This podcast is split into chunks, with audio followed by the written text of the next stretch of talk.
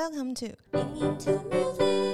欢迎来到英英有代志，为您带来音乐大小事。我是墨汁，我是 S 边。哦吼，这次是我们的墨汁图体验，好紧张哦。没错，他就是我们这一次实习那个暑期实习进来的实习生。对，一进来就要访问大咖，好紧张哦。然后因为暑假是大家就是很常出游的时候嘛，然后就觉得，哎，那可是出游的时候其实很常会吵架。对，人家说什么？就是人家常常说，比如说亲密关系里面，你要就是认，就是确认这个人到底是不是可以长久相处，你就带他出去玩一次，你就知道了这样子。因为旅行你们就需要很多沟通跟相处的时光。嘿，没错。哎，那那你们家你们平常会去家族旅行之类的吗？我以前小时候的时候会，然后我印象很深刻的时候是有一次，我跟我爸妈就家里的人去香港。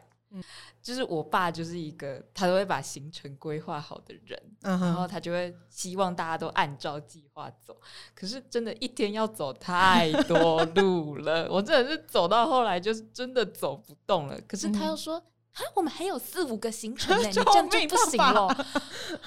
我从小就在日行万里，就是 Oh my God，被我爸训练出来的。因为我们家也是常常出去玩的时候，就会各种就是也不到吵架，但会有一些微微的冲突，这样子会有人生气，然后然后气消，然后跟有劝架过程，大概会是这样。对，然后然后我们明年年初的时候，是今年暑假没有要出去，但明年年初有规划一个长城旅行，然后我现在极度害怕，所以就借着这次专题的机会，我们要请来亲子教养的专家郭叶珍老师来跟我们聊聊各式各样的家长相处这样子。好，那我们一起欢迎过夜老师。耶！嗨，大家好。嗨，老师平常会跟家里小朋友一起出去玩吗？从小其实就不断的出门，而且就是不不见得是旅行。我记得我以前在加拿大蒙特楼读书，从台湾飞到那边才二十几个小时，也就是说还有什么转机。哎，前面简直是灾难。可是，可哎，对对对，因为你你知道带那个幼儿，那个时候是幼儿园嘛。那还有一个是小学一年级。那我因为我从台湾飞到加拿大，然后又来来来回回，我读博士读了蛮多年的。嗯，所以其实哇，我刚开始真的在是灾难，可是后来后来就慢慢好了，然后抓到一些诀窍这样子。诀窍，所以慢慢的，其实所以大家的痛苦，我是我我真的能够理解。而且小朋友就是从是小朋友，然后到长大，感觉好像其实相处的方式，反正也会一直在变化的。哎，是是，真的是这样子。那我们就是接下来就要聊一聊聊，哎，就是各式各样的家长类型这样子。因为就像是音乐家，他们我们就知道他们其实有很多不一样的爸爸妈妈们。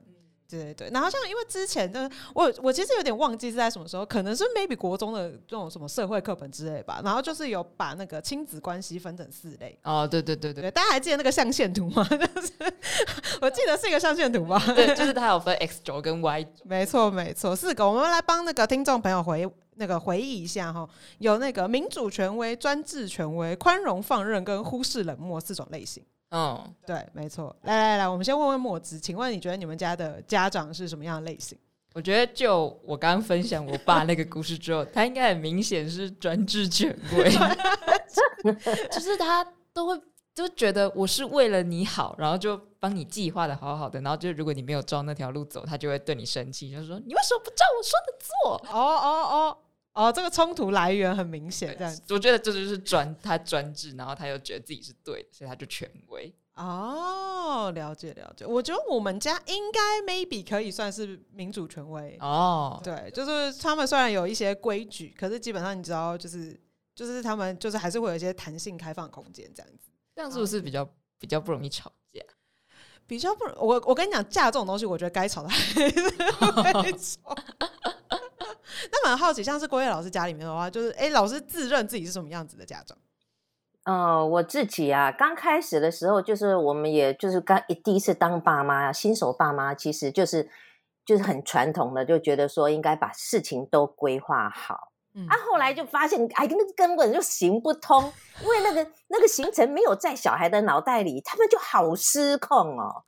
后来我就发现，哎，不行不行，这个行程一定要在他们的脑袋里，也就是他们也同意，他们脑袋至少要有这个东西。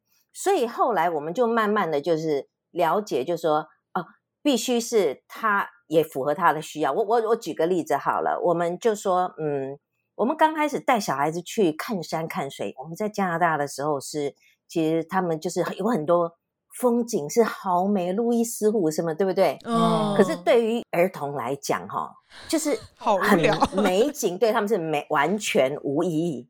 那譬如说你去看什么景点无意义，因为对他们来讲呢，就是他们是很喜欢动，因为他们是动物，就是小孩子还小的时候是动物嘛。嗯，那譬如说我们会觉得，呃，某个某个地方很好玩，是因为某个偶像曾经来这边拍过戏，哦，我们去我朝所以圣，对他们是没意义。后来我们变成就是跟他们讲，就是说我们现在要去哪里，那一定会先满足他们他们要的，然后再来满足我们。所以这个有点像是你知道民主权威不是？它其实就是又支持，然后又有规矩。嗯，所以那个规矩就是不是说，哎，我规定规定你怎样，而是我们就说咱们轮流，有点像玩具嘛。这个你先玩，然后再轮我玩。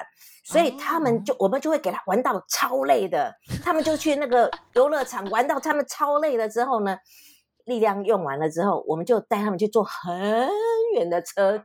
然后去看风景，哎，那个时候他们已经有点像哦过动的幼幼儿，你只要让他跑跑跑跑，他们后来就很安静了。你们觉得这样是不是有道理呢？哦，我觉得很强哎，就是可以满足小孩，又可以满足大人，就是想要玩的那个稍。微调控一下那个时间顺序，这样就把他们丢出去放电放完了，这样子，他们已经没有力量在那个。在那边吵 哎，我觉得很棒，而且这样子就是可以避免掉很多冲突的可能性，这样子。哦，就是小孩也觉得哦，我也有玩到了啊，好啦，看个风景也也没差啦，没反正我很累了。那你们家，像比如说墨子，你们家会有什么就是避免冲突的小诀窍吗？我们家哦，我我们家就是通常是我爸可能会讲话比较大声，嗯，然后这时候我就要先就是深吸一口气，尽量就是不要跟他用一样音量讲话，不然就会越吵越大声，然后就会那个场面就会很难收拾。啊所以我就是要先让我自己维持在一个比较冷静的态度。我觉得这样其实蛮成熟的欸，但就是真的有时候是忍不了，就会直接俩狗。因为像我自己的话，我有一段时间是因为我知道我只要开口，我就会跟我妈吵架，哦，真的？就是有在国中那个时候啊、哦，所以是青春期就的，就是高希娜的那个阶段这样子，哦。然后就是就是为了，然后因为就是我也很爱我妈，所以我也不想跟她吵架，所以那个时候的我的策略就是，那我就是尽量避免就是跟我妈见到面，所以因为这样就不看到妈妈，就是有一段时间，就是比如说就是等于是你哎、你平常要晚自习嘛，就很晚回家，哦然后到假日的时候，你可能就是跟朋友出去玩。那你就基本上一整天都，就是你就是一一周七天，你可能见到妈妈的总共时间 maybe 是就是一个半天吧。所以就是尽量不要待在家里。对，就是，但我不觉得这个是一个很就是很好的方式这样。然后像我就我知道，就是还蛮，可是蛮多人，就我有一些朋友也会采取这种就是逃避策略。哦，对对对所以就是长大，例如就是长大了少回家。对对对对哦对对。那老师有没有什么跟就是跟自己的小孩之间避免吵架的诀窍吗？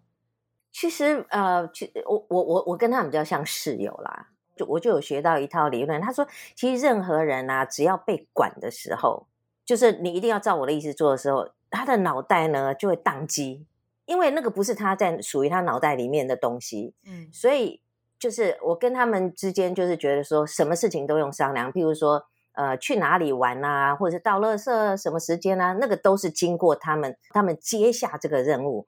因为我之前我真的我讲过一个我跟一个男生相处的经验，有一次我要搬家，嗯，然后我就找了特别找了挑夫，你知道吗？那个男人等于说哇，那种那种就是那个潘白月的。那我想，哎、这个最好用了哦，他也很有体力，对不对？那那个时候我就记得我去大卖场，那那时候因为刚搬家，什么东西都要买，后来我就很兴奋的这样这样推着车子这样。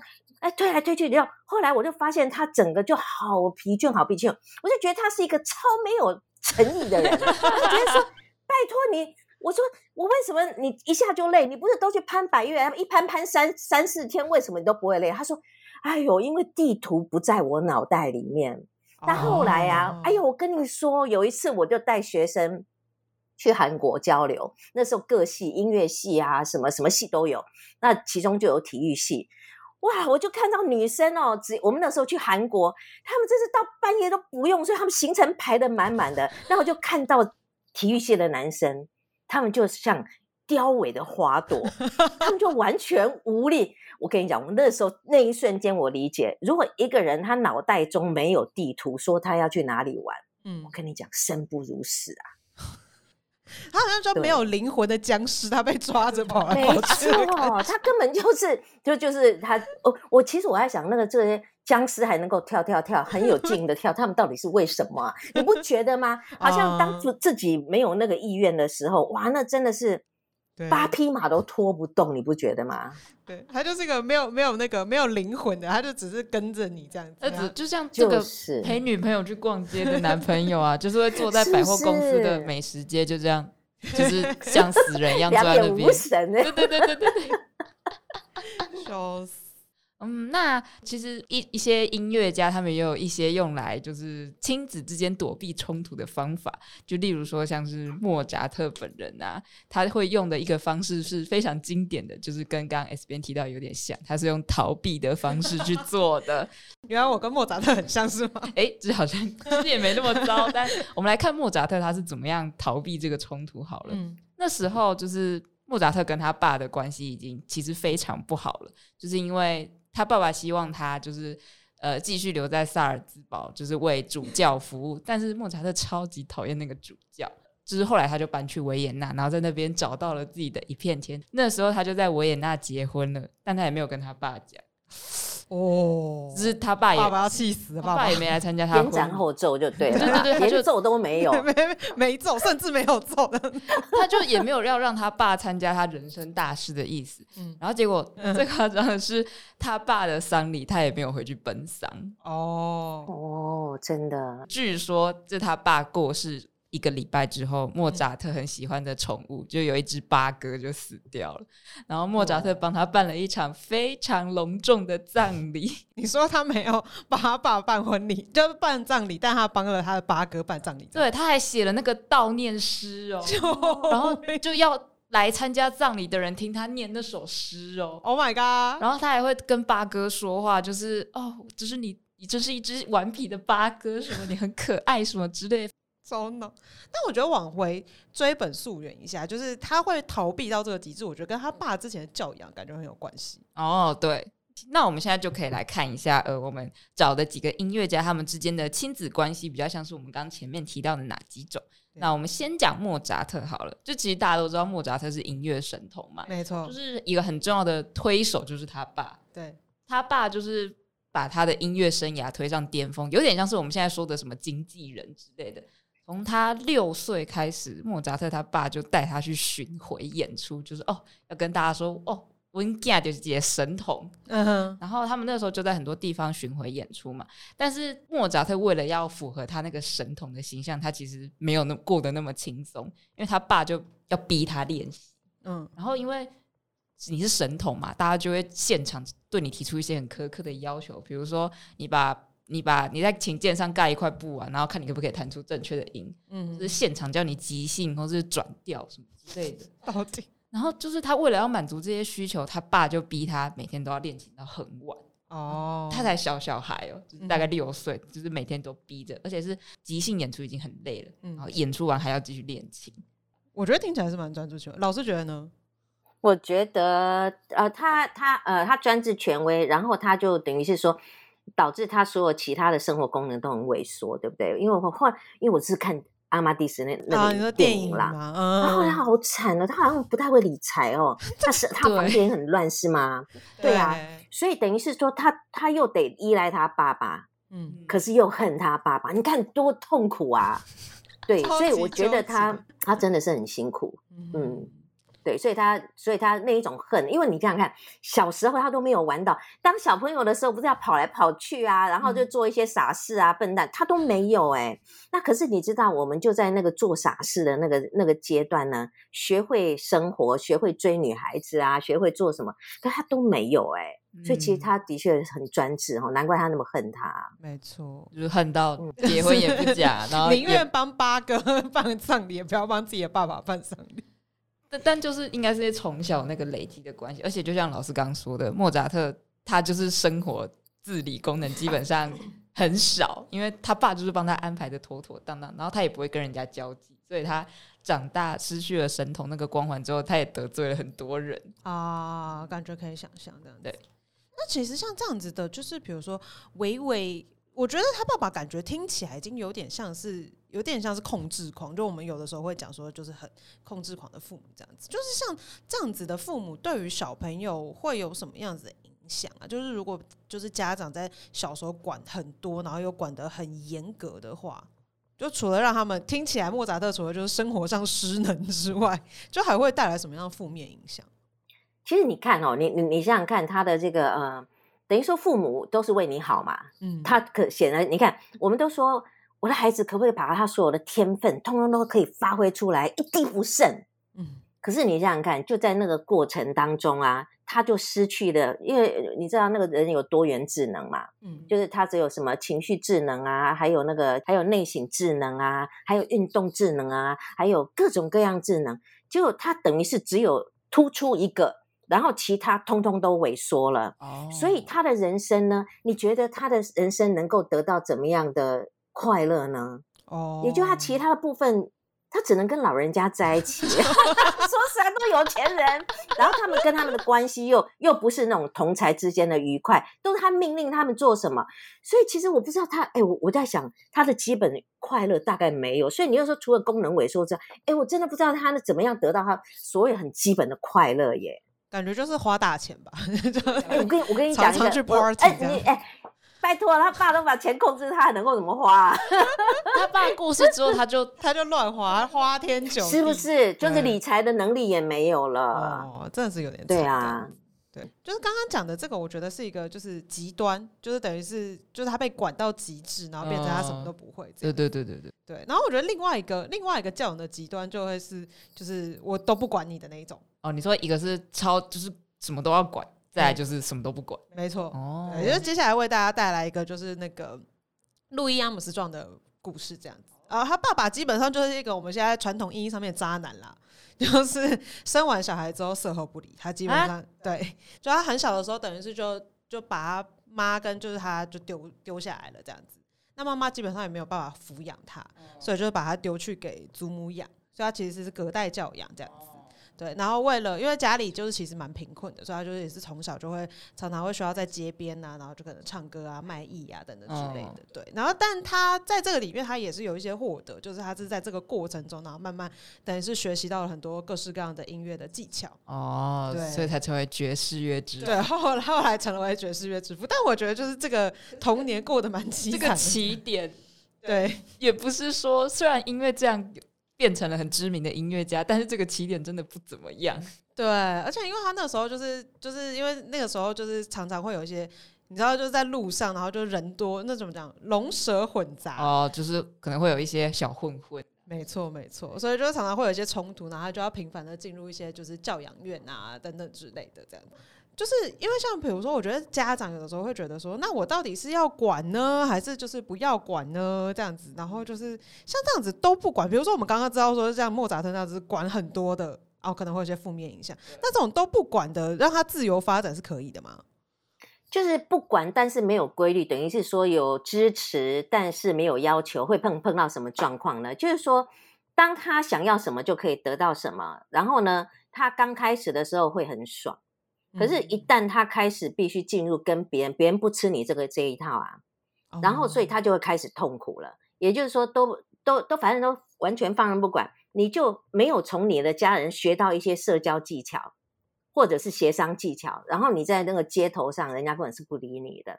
可是我跟你讲哦，你刚刚讲的这位音乐家哦，他其实我因为我有去看了一下他的那个背景，其实他等于是碰到，等于说碰到好人。哦，譬如说，我有，因为我我后来就是呃，我因为我是以前是念社工的嘛，我就看到两种，一种就是都没有人管，可是也没有人，所以他就是有一餐没有一餐，可是也没有人管他。那这样子，他就有可能后来就变得呃，生活也很困难，然后呢，呃，爱情关系也就是有一搭没一搭。可是还，但是有一种人，就是他有碰到，哎，就是 Armstrong，他好像有碰到恩人哈。哦，没错。那恩人，你觉得他会不会管他？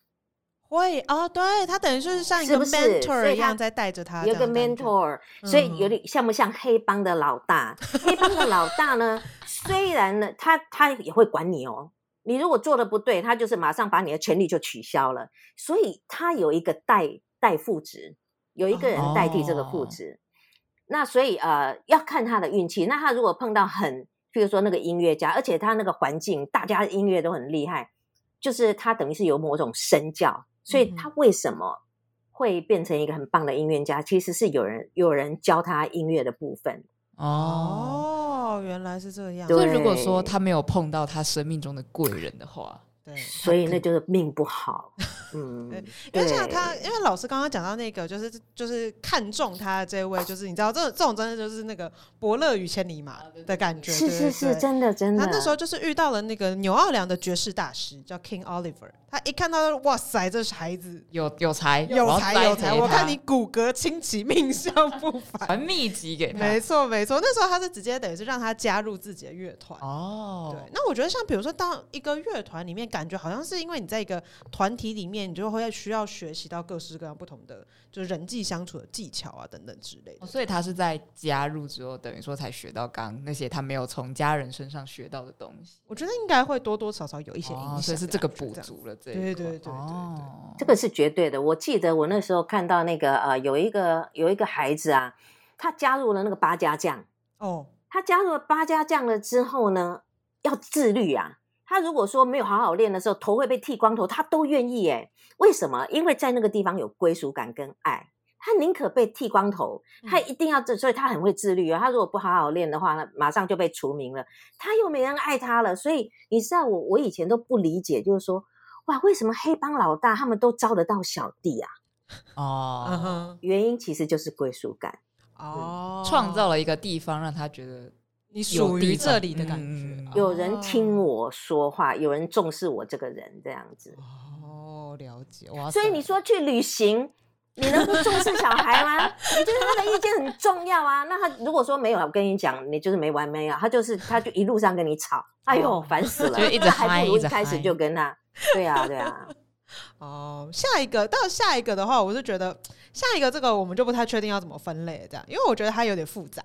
嗯，他他其实好像可以分不同的面相来。对对对对对对那我们现在要讲的这一位，就是也是鼎鼎大名的克拉拉舒曼的爸爸。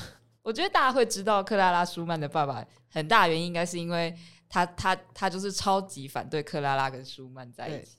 对对对，对他就是那种，因为他觉得舒曼不成才，他就 死都不要他女儿嫁给一个怎么可以娶我女儿？滚开！但是呢，其实克拉拉她父亲在另一个方面，就是在音乐教育这方面来说，好像没有到他在女儿的爱情上面这么的态度这么的可怕。怎么说呢？就是因为呃，克拉拉从小她的音乐教育也是由她父亲负责的嘛。那其实他父亲主张的是那种张弛有度的音乐课程，他爸其实不主张那种一直弹、一直弹、一直弹、一直弹，他不会逼他女儿一直弹、一直弹，就是不是那种机械式的练习。他是限制每天的练习时间，然后会带他女儿去散步啊，就是呼吸新鲜空气啊，就是减少练琴带来就是给他的压力。然后哦，他希望也可以借由这些其他的活动来培养他女儿的那种，嗯，怎么说，就是音乐家的情操跟一些内在的智慧。哦，就他不希望他女儿变成一个弹琴机器，他希望有适度的放松跟休息，还有额外的休闲，就是让他女儿真的是从内到外变成一个富有气质又有内涵的那种音乐家。我、听起来是个可以来读教育系的爸爸 的感觉，这样所以好像在音乐培养这方面，嗯好像没有在他对女儿的爱情那方面那么的 bossy，、就是那么的，没有那么霸道的感觉嗯，这样子。老师如果是老师这样的，老师会把它放在哪一个哪一个？其实啊，那个人哦，就是依照不同的事情啊，他会有时候会在放任啊，有时哦所以人不是就是一一翻两瞪眼，就是把它分一类，他应该要对，就是你们刚刚讲的很棒。爱情方面，他就很专制，因为他对于爱情的想象有一个非常僵化的一个想法。哦，那但是在音乐上面呢，他容许他，他不是容许而已，他是鼓励他女儿说：“来，我们一起来参与。”所以我因为我看克拉拉的故事的时候，我有发现，其实他是对音乐是自己是有想法的，嗯。嗯，所以他父亲也支持他的想法，但是也有也也有就是说呃权威的部分，就是说那你还是要练琴，嗯，但是在爱情的部分，你不可以有自己的想法，那就是专制了。所以我在想，其实我们人不都这样，有时候很紧，有时候很松，要看哪一哦部分哈。嗯，感觉好像的确会，就是面对不同问题的时候，他可能会有不同的想法，这样。就看你多在乎那件事情。对，所以他跟对 maybe 是可能在练音乐这部分比较偏向民主权威，哦对。可是，在就是谈恋爱这部分就是专制权威的就。是他觉得女儿的终身大事只有他可以决定，他才能做最好的你。不觉得吗？妈有时候我们有些事情是我们的雷，你不可以踩，可是有些人好像都没关系。所以说起来，他爸爸就是这样子。哦，我觉得蛮有趣的，就是我们就是刚刚聊完之后，就知道很多就不同音乐家的爸爸们就到底是就是是怎么样的教养方式这样。对对对对对，而且应该对他们的人生产生了不同程度上的影响。对，而且因为其实我觉得，就是我们常常在讲到，就是比如说学音乐这件事情，很多人都常常会有一个，就是好像学音乐这件事情会影响我们人生也很大这样子。像有个就是那个叫老话，我真的不知道这句话到底怎么出现，我觉得一定是某个什么音乐补习班的招生广告，我觉得啦，老师一定有听过啊，是那个什么学音乐的孩子音乐的小孩不会对不会变坏。对对对就身。为我们，我们先说说我们这边的感觉，这样子。来来来，请问墨汁，你对这句话的感觉是？我小时候有学过钢琴，然后我觉得那你觉得你现在变坏了吗？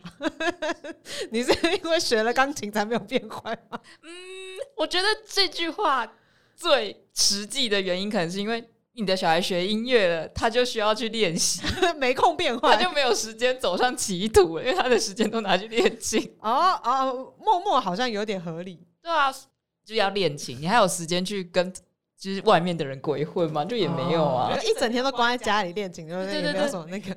我觉得我以前觉得有道理，就是因为我身边的确有很多那种，就是啊，他可能就是同，我觉得不是，我觉得好像不是因果关系，它只是相关。就是我身边有很多，哎、他学了音乐，然后就是，然后也是一个，他是乖乖牌？然后也是乖乖牌的那一种，所以我就觉得哦，这个印象我好像没有特别觉得不就是不对这样子。直到王力宏出来，就而且王力宏事件还有很多梗图这样子，然后你就有一种嗯，我再也不能说学音乐还是怎么样了 之类的。对，那老师觉得呢？老师觉得这种东西是会有相关的吗？我觉得我我觉得那个等于说大家是呃，譬如说小时候好多人学钢琴啊，后来他们没有学，他们就不会说我学音乐，哦，对，哦是吗？所以有可能因为爸妈硬逼，然后大家就关系就坏掉了啊。然后小时候开始不好，然后在第二件事情、第三件事情，所以就开始不好。所以我觉得这句话就是没什么道理。可是我要跟大家说，如果有有，就说这句话呢，有学下来的人，第一个他本身就蛮有天分跟小我我自己小时候啊，我跟我姐姐比起来，我的钢琴算是弹的比她好。嗯，然后我后来呃，等于是说，因为在弹那个过程当中呢，我就去我我念了国小，我就去弹那个升旗歌，哦，呃，那个哦，对对对，升旗。嗯然后呢，也就是说啊、呃我又是合唱团的伴奏，我们又去参加五等奖、五等奖奖五万那一种，我们又过了五度五关。所以其实呢，我们那时候我从音乐当中得到很多的成就感。后来到了国中的时候，我变成太妹，也就是去打架啊、喝酒啊、什么什么抽烟。最奇怪的事情是，我再怎么坏，我每天都会练钢琴练小两小时，哇塞，等下这个反差因为它是我的荣耀。哦，哦，所以呢，也就是说，当你爸爸妈妈只要强迫小孩那个东西，他就反胃了。嗯，可是如果把把这个音乐跟某一件光荣，或者是觉得好有趣哦，连在一起，甚至是一个女孩子或者是一个男孩子，你喜欢的老师都好，他一定要有喜欢的感觉，一连上那么苦的练习音乐，才会最后才会坚持下来。否则你说练琴到底有什么好处、啊？都一直在练而已，有没有什么好处？都没有在用啊，对啊。嗯所以要给小朋友的那个那个，这就是幼儿吗？嗯，哦要让他找到动力就对了。对，我觉得你讲的真的好棒哦。对啊，我觉得有，我觉得刚刚老师这样讲，就是有动机，就是哎，就是我如果国中的时候，我就是虽然打架，但我还是会好好练习，那个才是一种真爱，对不对？就是因为你是内在动机，那才是真爱。源源不断的去维持这样子的习惯，这样子。那你说我我我妈妈有没有要我练琴？有啊。那刚开始的时候，因为呢真的还很苦，你又还没有到可以出去表演的时候。嗯像我以后前去西餐厅唱歌啊，赚钱啊，哇，那根本就是动力啊！这赚的钱比一般人多那样子。快乐那我。想小时候，小时候还没有的时候呢，我妈妈呢，她我才练一练，我就很苦嘛，我就不练了。可是我妈钢琴已经买了，我妈妈就我妈就跟我说，她说。嗯，我钢琴，她情绪勒索是没有用的。我琴都买了，你要给我练，但没有。她说没有关系，我们钢琴既然买了，那你把它当桌子也好吧。就是你每天就要坐在那边两个小时，看你怎么分配。有点像现在玩电动，就是说，好哦，，我知道你想玩电动，那没关系，反正我们一天就是多少小时，你自己分配。我在那边，我在钢琴上面吃饭写功课，然后呢，没没事就打开摸一摸，然后我等于是每天跟钢琴有两个小时的连接，就像跟自己家里的狗狗在一起。哦后来它就变成我的生活的一部分了。我知道一般人不会让小孩把碗放在钢琴上还想上说，钢而且呢，琴老我们我妈真的，我妈是一个不不一样的人，她就，所以我根本在上面什么打算盘啊，都弄在钢琴上，那个那个窄窄的那那一个盖下来的，哦对，啊，我们在此，我们那个就是 钢琴老师比较紧张，一般人不会把钢琴那样用啦。一般人不会。我妈是狠了心，就是说，反正你就是你你不弹，我我跟你吵也没用，那卖掉也没有人要，好，那就至少让他有个用处吧。对对对对对对，而且反而自由了之后，你就会比较想要接触这个乐器的感觉，这样子，因为你没有被逼迫。对啊，等于是我爱弹的时候我就弹，然后我想弹什么弹什么的那种感觉，就比较多弹性这样子。那可是因为刚刚老师有讲到说，哎，其实很多小朋友可能他们是小时候学乐器的时候，可能是被逼的。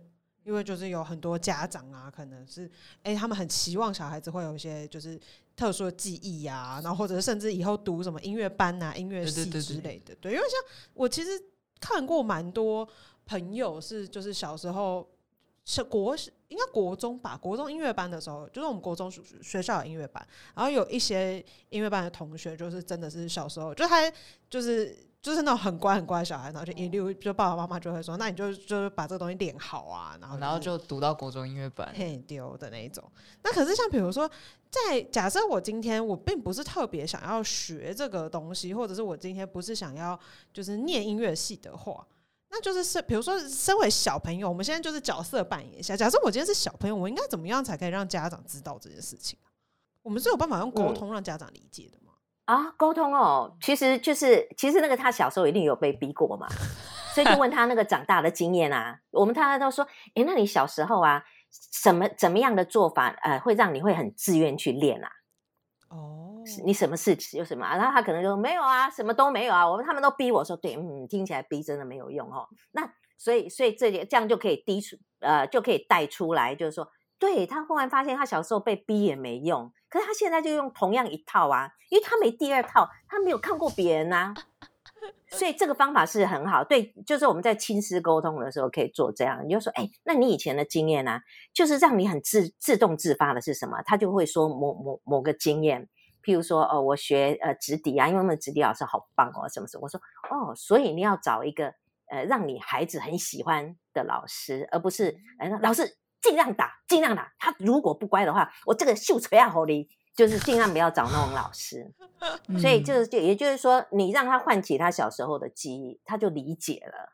哦，所以反而对家长是要唤起他们小时候的记忆要找回他们的经验。没错。哦，而且我这边要加码分享一下，我觉得那个找小朋友喜欢的老师真的很有效，为什么？因为我自己就是 所以你有遇到什么影响你很深远的老师？就是我小时候第一个音乐，就是第一个钢琴老师是那种就是很凶，然后又蛮老的老师，然后他有、他有很多格规矩，对对对。然后我那时候上上课的时候就会很怕，然后因为我后来就不太练琴，然后我妈就帮我找了一个，就是哇，那真的是仙女老师，就是那种她的她的名字还是叠字，就是。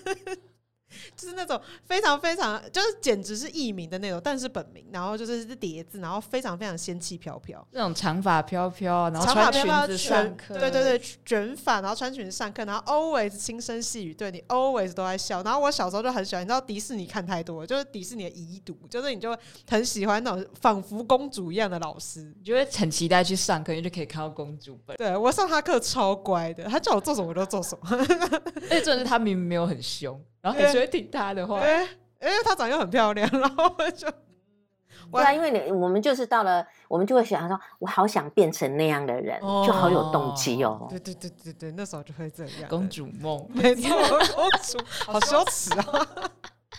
那可是如果反过头来，比如说我今天是一个，就是我今天是个家长，假设就有我已经，比如说我都已经缴钱了，我都已经让小孩，就是比如说我都已经报了三十六堂课了，然后他突然上了第三堂课，他就跟我说他不要去了。那这时候就如果是家长的话，我要怎么调试我的心态会比较好？我我后我其实我有经历过，那那个是网球，就那个那个网球的老师啊，他就那时候我还没有很理解，他就一直告诉我说，我们要餐餐一次给他缴半年，那这样子让小孩子没有退路，哇，逃税了呀！可是后来我发现逃税了是父母，小孩没有，就后来他到后来就是我后来就是帮小孩缴钱，因为他们就是他们就开始打。就打一打之后呢，他们开始没有兴趣了。嗯，然后我就不行，你要给我继续打下去，我半年都交了啊。他们就像一只对僵尸行尸走肉，他们就这样子，每天时间到了就去打，嗯，然后然后再回来。所以他只是一个，就是只是想熬过那半年。我看了一种，我说我还要送你去，嗯，然后我要看你们的脸色，我认赔杀出，就像股票一样。我老娘不干。我说，然后从此以后他们要学什么东西呢？我一定是。不就不会再去，因为我相信人真的有尝试，有点像谈恋爱嘛。嗯，你上你要先谈了才知道喜不喜欢嘛。嗯，所以我以后就再也没有那一种一次半年的，一定是他学什么东西就是一次一次啊，或者是一个月这样子，就是我还输得起的。哦哦，反而是不要一开始就下重本这样，小额投资，对对，小小赔。那那像以前钢琴，其实我以前小时候就在雅马哈，嗯，那雅马哈就是他们会有那种券。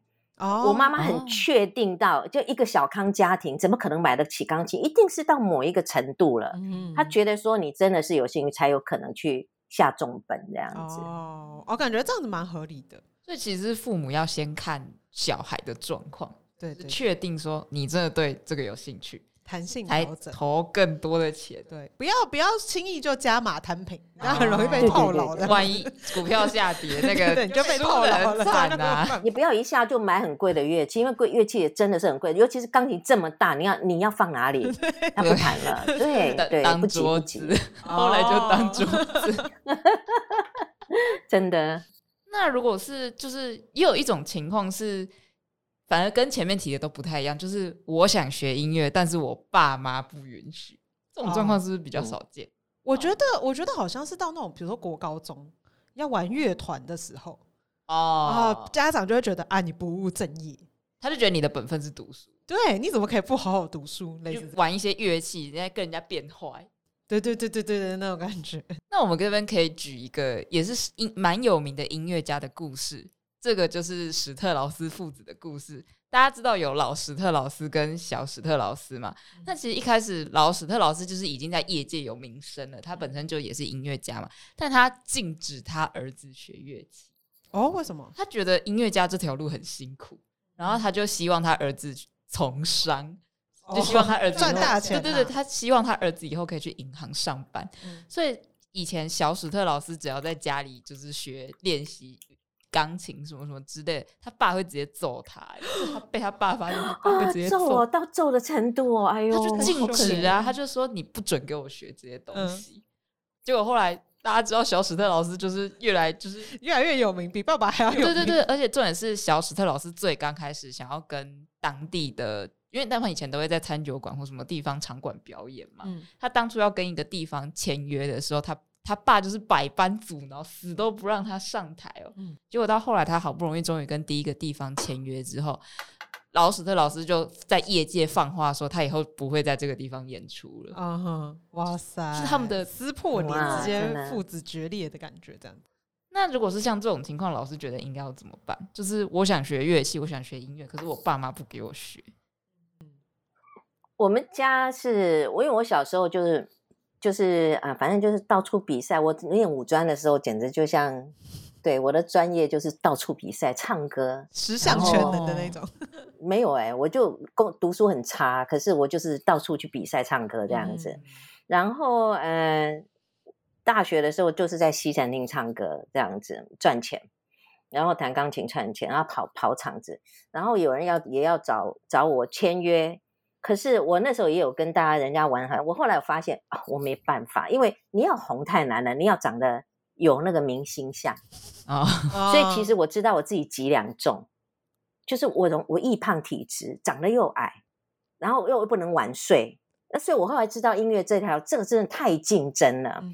我是走的是流行音乐嘛，那然后走古典音乐的朋友我也有认识，我知道这条路太难，所以我小孩从小我就故意让他们不认识音音乐，我甚至呢阻挡成功到什么地步呢？譬如说他们说妈妈我想要学什么，我就说哦好好好好好，然后我就飘走了，然后他们再来跟我说妈妈我想学钢琴，因为我钢琴弹的真的是还不错了。嗯以前因为我我前夫他们在在教会施琴的时候，是我是会施琴，他们都有都有看到，他们知道我会说妈妈我要学钢琴，我要学钢琴。我说啊好好好，然后我就又飘走了。他们大概求了四次，他们大概求了个四次，大概就没有了。那所以就他们都不认识豆芽菜。哦，然后后来呢，到了呃，就是到高中的时候，他就很想要走音乐。可是那个时候要考音乐系，哪那么那么简单嘛？那时候已经高二的，所以他只有去学吉他这样子。那仍然是仍然是一二三四五，我就是哈，就是死命的，就是要假装傻的，我反正就完全就没有没有支持，没有阻挡他，也没阻没没有支持他。可是他到了大二的时候，他就铁了心，就是要走音乐。我儿子，嗯，然后呢，他还退学了。然后他，然后我反正就说哦，反正你养得起自己就好了，所以他真的就走这条路，就走走走走走。后来他也台北时装周的那个音音乐，就是说走秀音乐，最后呢，他也做出，已经就是他真的就是走出他自己的路。前面其实发生了蛮多事情了，就是说他刚开始的时候要走的时候，完全不管他。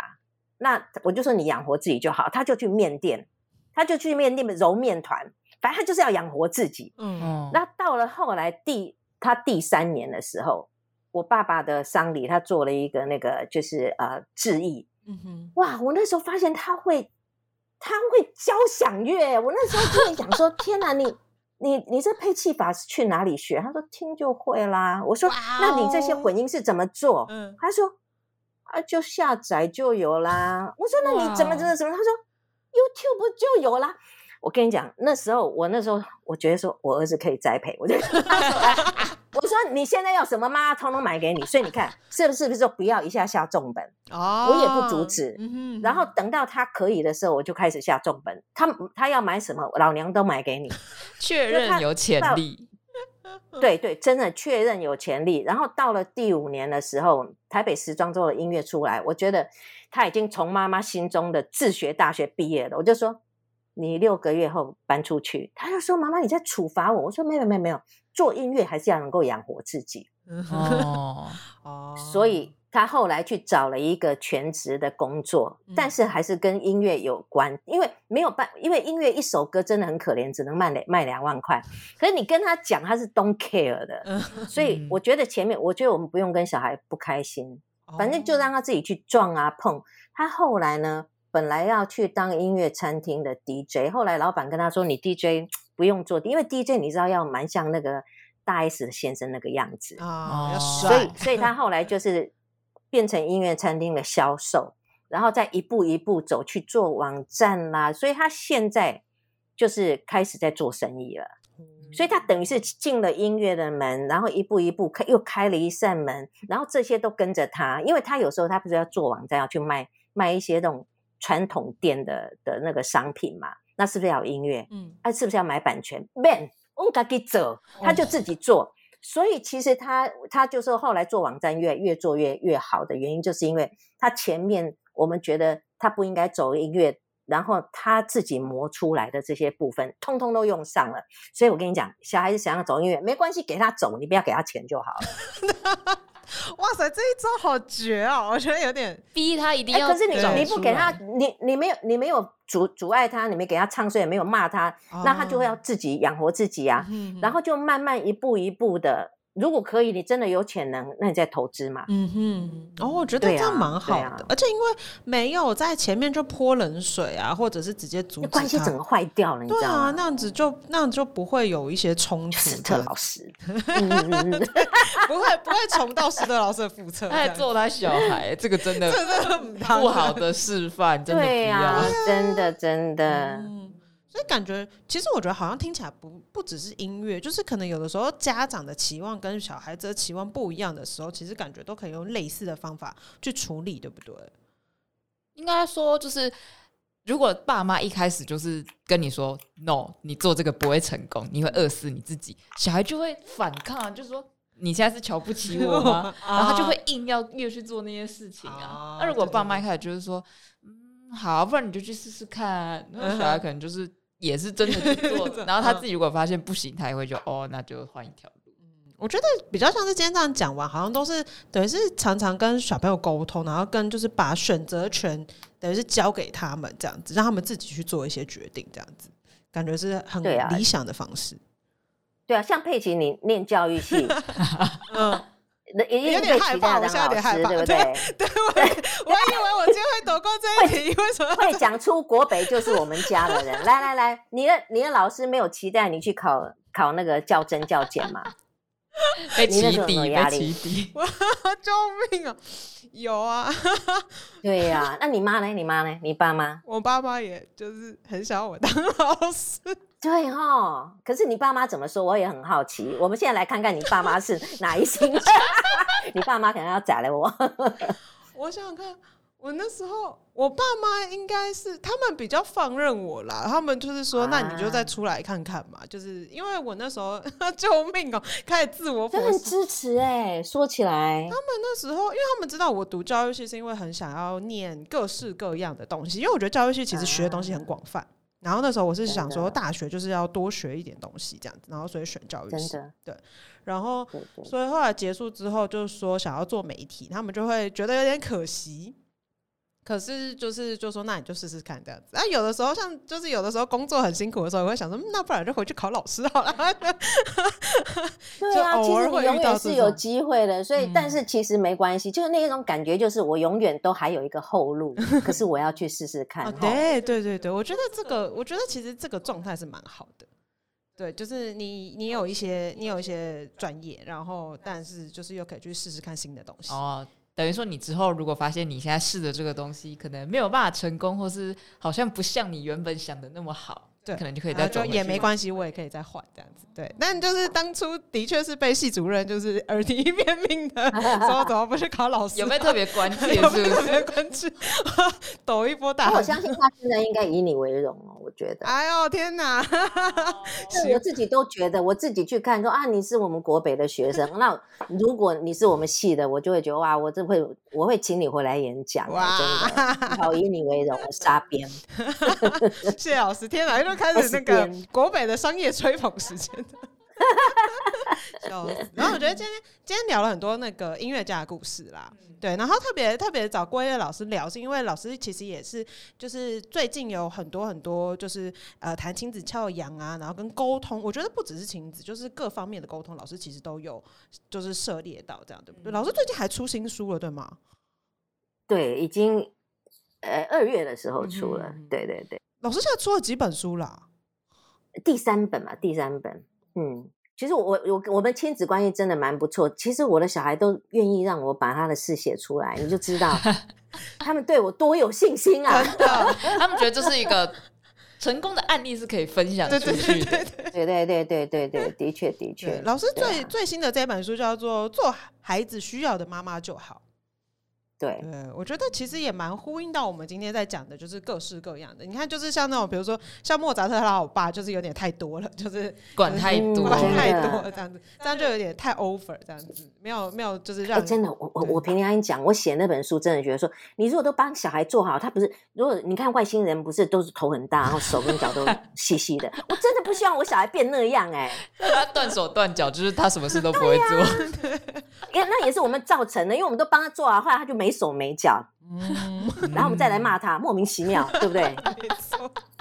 对，然后希望今天就是讲到这么多音乐家的故事，然后可以给大家一些醒思，这样。然后如果对于就是亲子教养有更多好奇的部分，就是欢迎去就是看老师的书这样子。然后老师平常也有脸书的粉丝团，老师都会三不五时分享一些很有趣的故事就事。是包括跟小孩之间的互动啊，还有一些老师对生活的观察。没错，错。对啊，那就欢迎大家就是之后再去关注老师就是讨论的相关议题。好啦，那我们今天就差不多到这边结束了，我们就下集再见喽，大家拜拜，拜拜。